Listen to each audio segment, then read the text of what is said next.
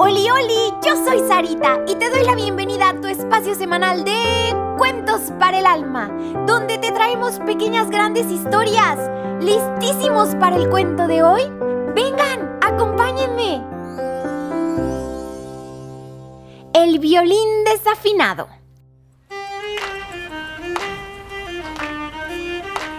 Se cuenta que con un viejo violín, un pobrecillo hombre llamado Vicente se ganaba la vida. Iba por los pueblos, comenzaba a tocar y la gente se reunía a su alrededor. Tocaba, tocaba y al final pasaba entre el público una boina agujereada con la esperanza de que algún día ésta se llenara. Cierto día comenzó a tocar como él solía. Se reunió la gente y salió lo de costumbre,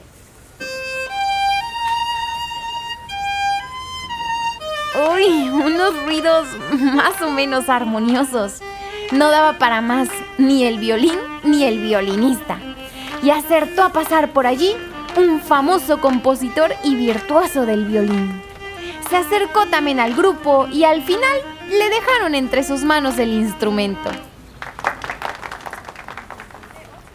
Con una mirada valoró las posibilidades, lo afinó, lo preparó y tocó una pieza asombrosamente bella.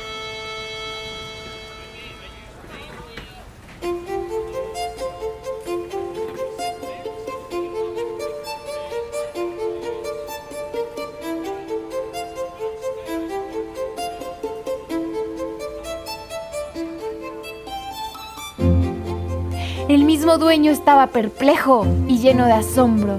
Iba de un lado para otro diciendo, ¡Ey, ese es mi violín! ¡Ese es mi violín! ¡Este es mío!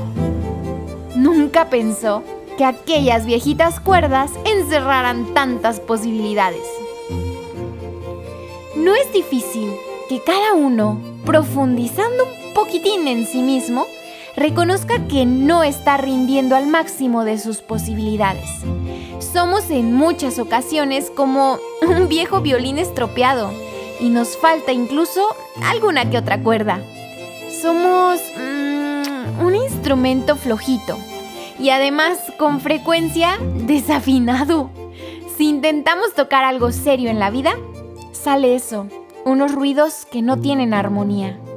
Y al final, cada vez que hacemos algo, necesitamos también pasar pues nuestra boinita llena de hoyos. Necesitamos aplausos, consideración, un poquito de lo hiciste bien. Nos alimentamos de esas cosas. Y si los que nos rodean no nos echan pues muchas porras, nos sentimos defraudados y viene el pesimismo.